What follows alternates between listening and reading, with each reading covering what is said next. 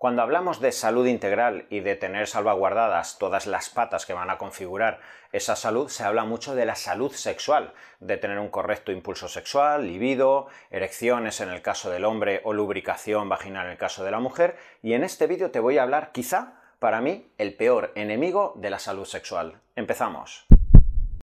Siempre que hablamos de todo aquello que un ser humano tiene que garantizar en su vida para lograr la salud a medio y largo plazo, se habla de la salud física, la correcta integridad y funcionalidad del hígado, del corazón, de todos los sistemas fisiológicos, pero también se habla de la importancia de tener una correcta salud social, salud profesional y evidentemente también salud sexual. Al final el ser humano de dónde viene? Viene de un acto sexual y algo que define la autonomía, la personalidad, la autoestima de tanto un hombre como una mujer es la competencia sexual a partir de nuestra adolescencia y prácticamente hasta el último día de nuestra vida. Y en los últimos años yo particularmente no paro de ver cada vez más problemas en la esfera sexual, tanto en hombres como mujeres. Pérdida de libido, pérdida del impulso sexual, pérdida de eh, las sensaciones corporales a las que estás acostumbrado y ahora prácticamente cuántos pacientes son los que me dicen que es que no noto nada y eh, la sensibilidad que yo tenía en el orgasmo eh, no es la misma. Ya hay además ese diagnóstico de anorgasmia, especialmente para mujeres a partir del climaterio. Hablaríamos de la disfunción eréctil, hablaríamos de todos los problemas que tienen muchas mujeres a partir de la menopausia y es por ello que hablar de la salud sexual y hablar de todos estos problemas implica hablar de abordajes integrales. ¿Por qué? Porque la causa de los problemas sexuales son multifactoriales. Puede ser un déficit nutricional, puede ser un problema hormonal, puede ser la menopausia en el caso de la mujer, la andropausia en el caso del hombre, puede ser un problema vascular que hace que, como consecuencia de que fumas mucho, tienes hipertrigliceridemia, pues no existe una dilatación competente en el cuerpo cavernoso del pene. Existen muchísimos componentes que pueden afectar clarísimamente a tu salud sexual. Pero para mí, y es la verdadera causa de que tengamos una pandemia actual de problemas en torno al sexo, es la ansiedad. Y vivimos en una sociedad y en unos tiempos en este siglo XXI donde cada vez existe más problemas ansioso-depresivos, cada vez hay más problemas eh, en torno al bullying, al burnout, existen más personas con antidepresivos, más personas que están desarrollando trastornos obsesivo-compulsivos, personas que están somatizando eh, problemas alargados en el tiempo nuestros tiempos cada vez hacen que no podamos procesar los conflictos emocionales, que vivamos con mucha carga de adrenalina en el día a día y esto evidentemente impacta y muchísimo en la calidad de las erecciones, en el orgasmo, en el impulso sexual y esto hace que muchísimas personas vivan esto en silencio, muy rayadas, muy enojadas consigo misma, sin saber hacia dónde ir y con una incertidumbre que en muchas ocasiones hacen que acaben medicadas con antidepresivos, con ansiolíticos, etc. Y por eso vuelvo a repetirte que el mayor enemigo de la calidad de tu salud sexual es la ansiedad. Lo primero de lo que te quiero hablar para que entiendas ese componente de la ansiedad asociado a la disfunción de tu calidad sexual es que el nerviosismo, cuando tú estás con un conflicto emocional, cuando tú estás en una situación hostil, cuando estás con alta carga de estrés físico o emocional, vas a vivir en un estado de simpaticotonía. ¿Eso qué quiere decir? Que si te ha despedido el jefe, te estás separando, em, estás haciendo un déficit calórico increíble, con lo que tu organismo, tu hipotálamo, interpreta que falta comida. ¿Qué va a ocurrir? Que tu sistema nervioso libera alta cantidad de catecolaminas, adrenalina y noradrenalina. ¿Para qué? Para que huyas, cualquier animal, eh, si se encuentra en un ambiente hostil, va a liberar mucha adrenalina para huir, para salir a buscar comida, para estar eh, sin dormir por la noche porque estoy buscando una presa, ¿vale? Porque necesito huir del problema. ¿Y tú te crees que en ese momento donde tienes una alta carga de adrenalina en tu organismo, que está llegando a tu musculatura, que está generando una reclutación neuromuscular para que estés tenso, para salir por patas, para pegarte con el enemigo, que en ese momento hasta en tu cabeza vas a interpretar que el enemigo es tu pareja, imagínate como para tener líbido. ¿Tú te crees de forma coherente que aunque tú crees que tienes que tener líbido porque quieres cumplir o quieres estar mejor con tu pareja sexual o porque quieres ser el de antes, etcétera, ¿tú te crees que en ese momento de alta carga de estrés físico emocional sin dormir, tu organismo quiere huir, vas a estar receptivo a un encuentro sexual? El encuentro sexual en realidad se hace en vagotonía, es decir, cuando la naturaleza, mi biología, mi hipotálamo interpreta que hay suficiente comida, que hay relax, que no hay depredadores, que estoy en un ambiente rodeado por mi manada que me va a cuidar, por el macho, por la hembra, todo está en armonía, entonces baja la adrenalina y se genera un ambiente que favorece la elevación de serotonina, de dopamina, de oxitocina, de endorfina, se relaja la musculatura, se produce una salivación, se produce una apertura física y emocional receptiva al encuentro sexual. ¿Para qué? Para traer una nueva vida a un mundo donde hay abundancia. Así funciona la salud coherente. ¿Qué es lo que ocurre si yo estoy atacado constantemente con adrenalina y si encima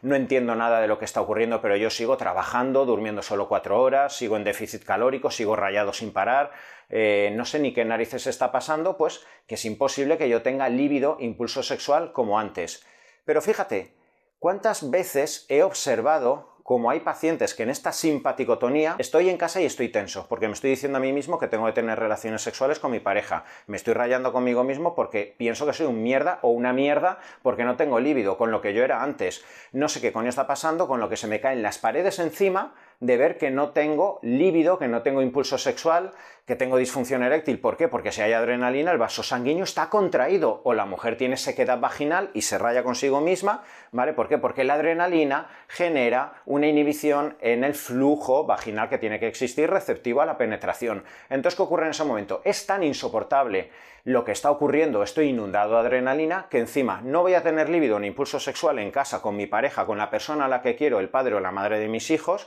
la persona con la que tengo mi proyecto y con quien yo considero que tengo que tener una relación bonita, adecuada y sexual, pero para quitarme la ansiedad me confundo fuera de casa. Entonces, paradójicamente se me dispara el impulso sexual fuera de casa para aliviar tensiones. Ahí no lo hago en vagotonía, lo sigo haciendo en simpaticotonía, la lío fuera de casa Tengo un orgasmo y a continuación tengo un sentimiento de culpa que me mata, que me hace llegar a casa derrumbado o derrumbada. ¿Por qué? Porque un encuentro sexual en vagotonía me genera paz, me genera armonía, me genera un encuentro íntimo y con comunicación con mi pareja y me permite dormir, relajarme al día siguiente levantándome, dándome golpes en el pecho diciendo soy el puto amo o la puta ama y cuando yo lo hago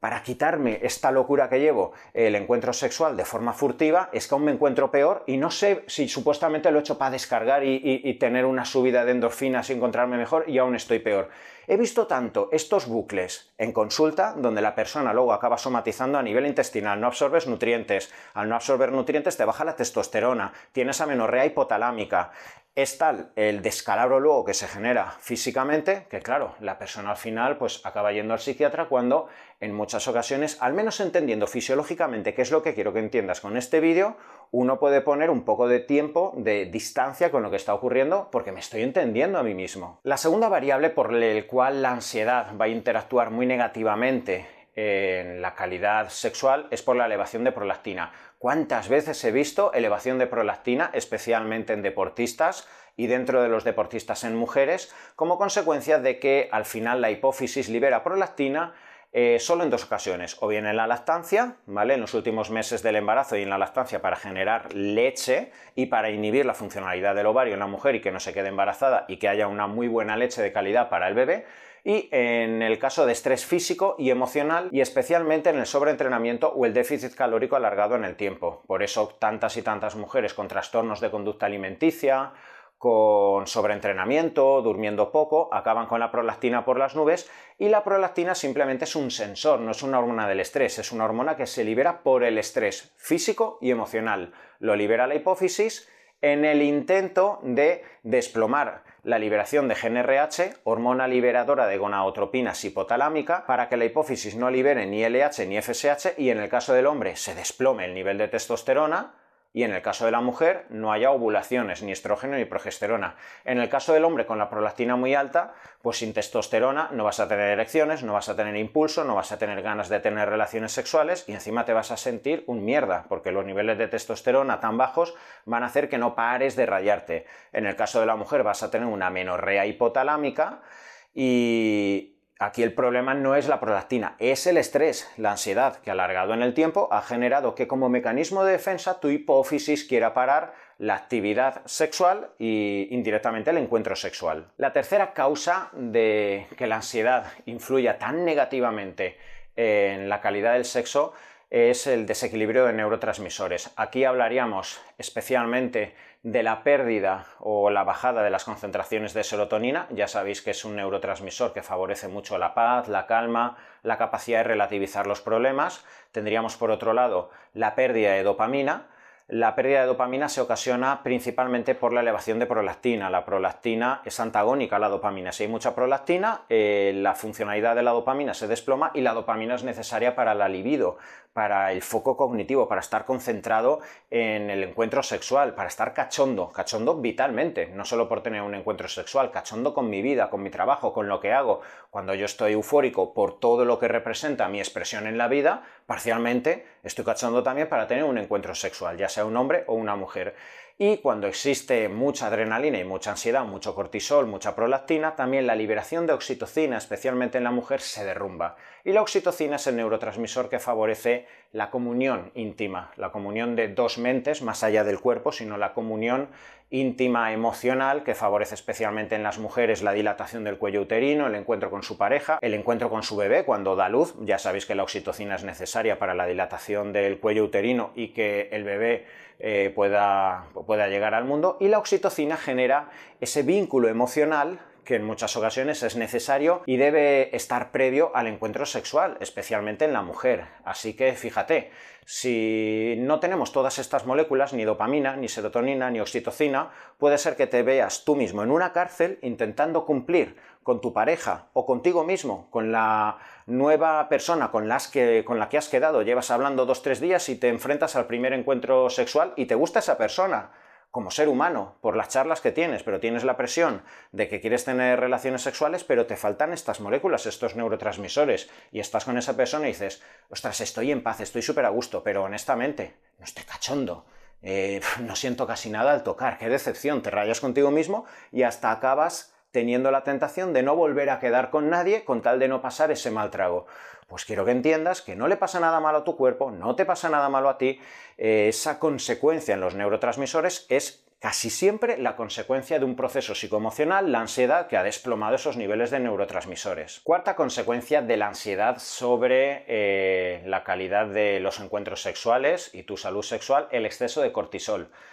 Al final, si tú eres una persona con alta carga de estrés físico, emocional, mucha cantidad de adrenalina, necesitas desinflamarte para seguir en tu día a día. Quizá te ha tocado trabajar 60 horas a la semana, tienes a tu padre enfermo en el hospital, tienes que ir a cuidarle, tienes dos criaturas que cuidar y necesitas levantarte por la mañana a las 5 de la mañana y además estás haciendo dieta y quieres seguir entrenando. No te va a quedar otra que desinflamarte. ¿Cómo? Con cortisol. El problema es que esto alargado en el tiempo va a hacer que el cortisol te inmunodeprima te genera proteólisis, es decir, catabolismo muscular, porque tú tienes que sobrevivir, necesitas glucosa en las concentraciones plasmáticas de forma eficiente y el cortisol te va desplomando muscularmente, va generando acumulación de grasa abdominal, genera resistencia periférica a la insulina, esa inmunosupresión hace que además eh, mm, se favorezca más la resistencia periférica a la insulina, acumulación de grasa abdominal. Y cuando estamos en este contexto con alta carga de cortisol, la inflamación, no dormimos, especialmente acumulamos grasa abdominal,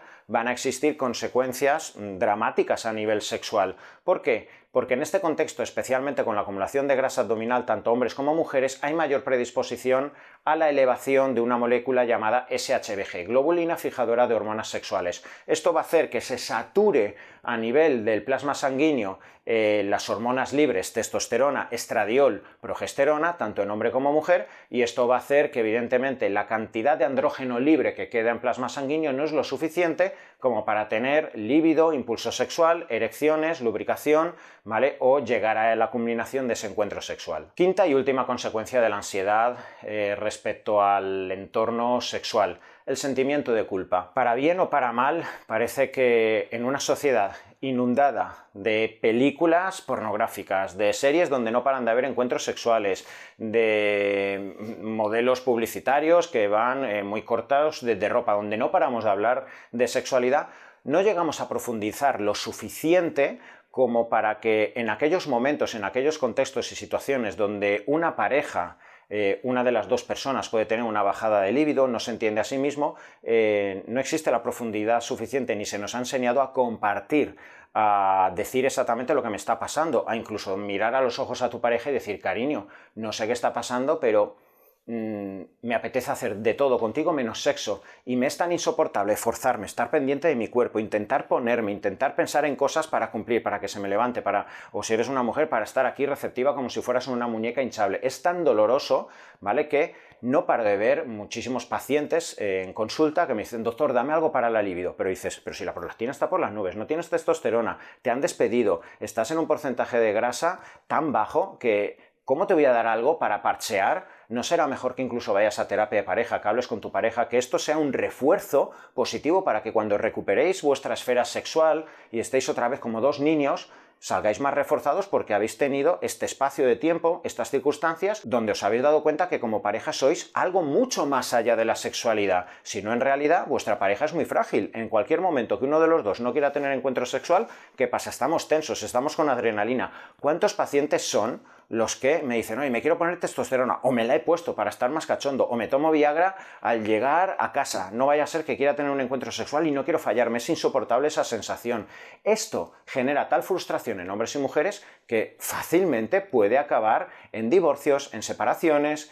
en querer estar solo. ¿Por qué? Porque al menos estoy solo y no me enfrento al grado tan alto de decepción que tengo conmigo mismo como hombre o como mujer eh, y en un momento de locura, eh, pues me voy de casa porque no sé ni cómo comunicarme con mi pareja porque nadie me ha enseñado y porque nunca me ha pasado y estás asustado, estás acojonado, ¿qué cojones me pasa aquí? Esto no paro de verlo en consulta y más allá de directamente entrar en internet y buscar algo para elevar la libido, viagras, lubricantes, historias, lo primero que hay que hacer es entender que no te pasa nada malo, que tienes que hacer una revisión de cómo comes, de qué ha pasado en los últimos meses, te han despedido, tu padre ha tenido cáncer, ha habido una muerte familiar, ha habido un conflicto emocional con tu pareja que es lo primero que tienes que arreglar para que al relajarte y sentirte en casa, en hogar, emocional con tu pareja, con tu mujer, con tu, con tu esposo, a partir de ahí tu cuerpo se relaje, entre en vagotonia y como por arte de magia, con los días, con las semanas, con los meses, recuperes e incluso mejores la actividad sexual, más allá de que finalmente incluso acabes con antidepresivos,